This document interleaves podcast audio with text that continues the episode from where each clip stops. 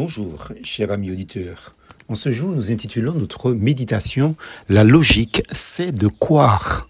Car il enseignait ses disciples et il leur dit, Le Fils de l'homme sera livré entre les mains des hommes.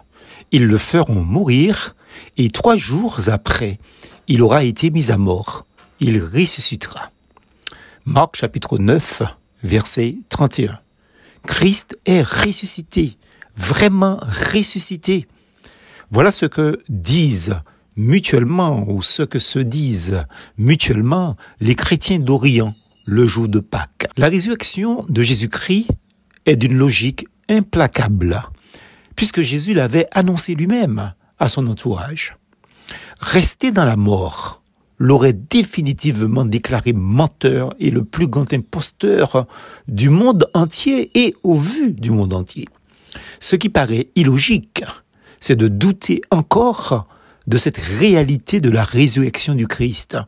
Parce que les évangiles qui rapportent ces faits et ces paroles ne manquent pas de cohérence.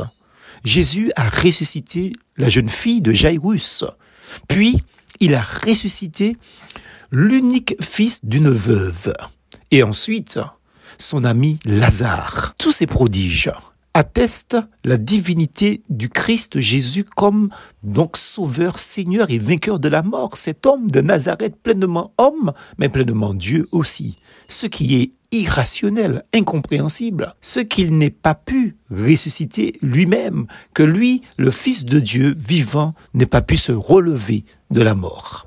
Finalement, n'est-il pas plus difficile de nier la résurrection de Jésus-Christ que de la reconnaître?